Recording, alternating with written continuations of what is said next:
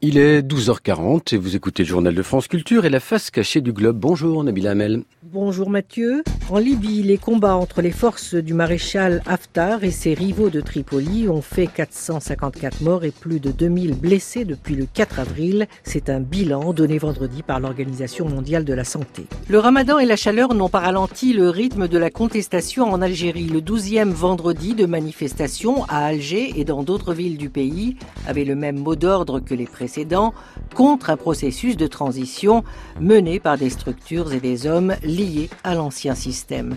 A signalé également les multiples réactions et interrogations après la mise en détention provisoire jeudi de Louisa Hanoun, chef d'un parti trotskiste. Au Danemark, la coalition de droite appuyée par un parti anti-immigration a fixé au 5 juin les élections législatives. Ce scrutin pourrait voir le retour aux affaires des sociaux-démocrates, mais selon les analyses, sur place, il serait difficile pour eux de gouverner sans contracter des alliances. Cap sur le Soudan où des manifestants continuent leur sit-in devant le Conseil militaire de transition pour réclamer un transfert du pouvoir aux civils.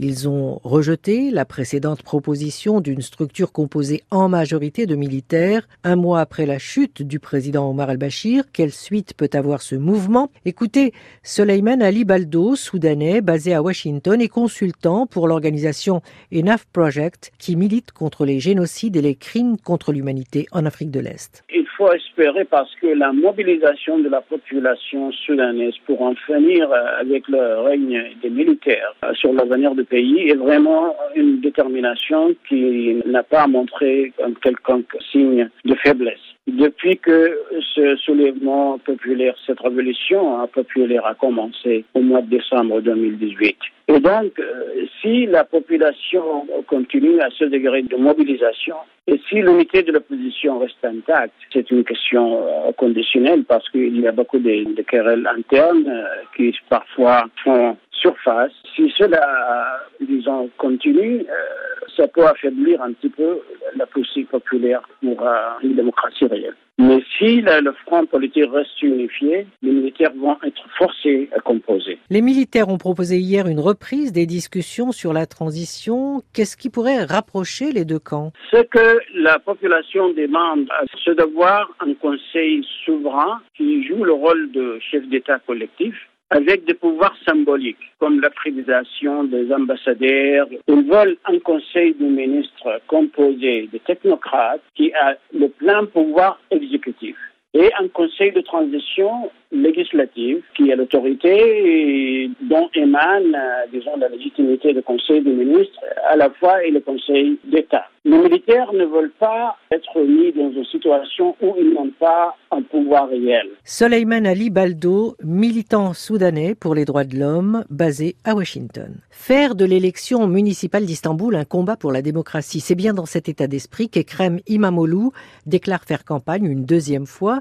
Il avait été élu le 31 mars avec 13 000 voix d'avance sur le candidat de l'AKP, le parti au pouvoir. Mais en début de semaine, le président turc, qui avait auparavant dénoncé des irrégularités lors du scrutin, a obtenu ce qu'il voulait, une nouvelle élection dans la ville hautement symbolique d'Istanbul. Cette élection est prévue le 23 juin, mais si le maire déchu agrège derrière lui la plupart des opposants, chaque voix comptera pour lui, car le chef de l'État turc fera tout pour que la municipalité soit remporté par son parti. Sur place, à Istanbul, la correspondance d'Anand Lauer. Certains veulent déjà voir en lui l'homme par qui arrivera la chute de Recep Tayyip Erdogan au pouvoir en Turquie depuis plus de 16 ans. S'il est encore beaucoup trop tôt pour lui promettre un tel destin, Ekrem Imamoglu dispose d'un avantage inédit. Une très large part de l'opposition fait bloc derrière son nom. Sa candidature était déjà le fruit d'une coalition entre le CHP social-démocrate et les ultranationalistes du Bon Parti.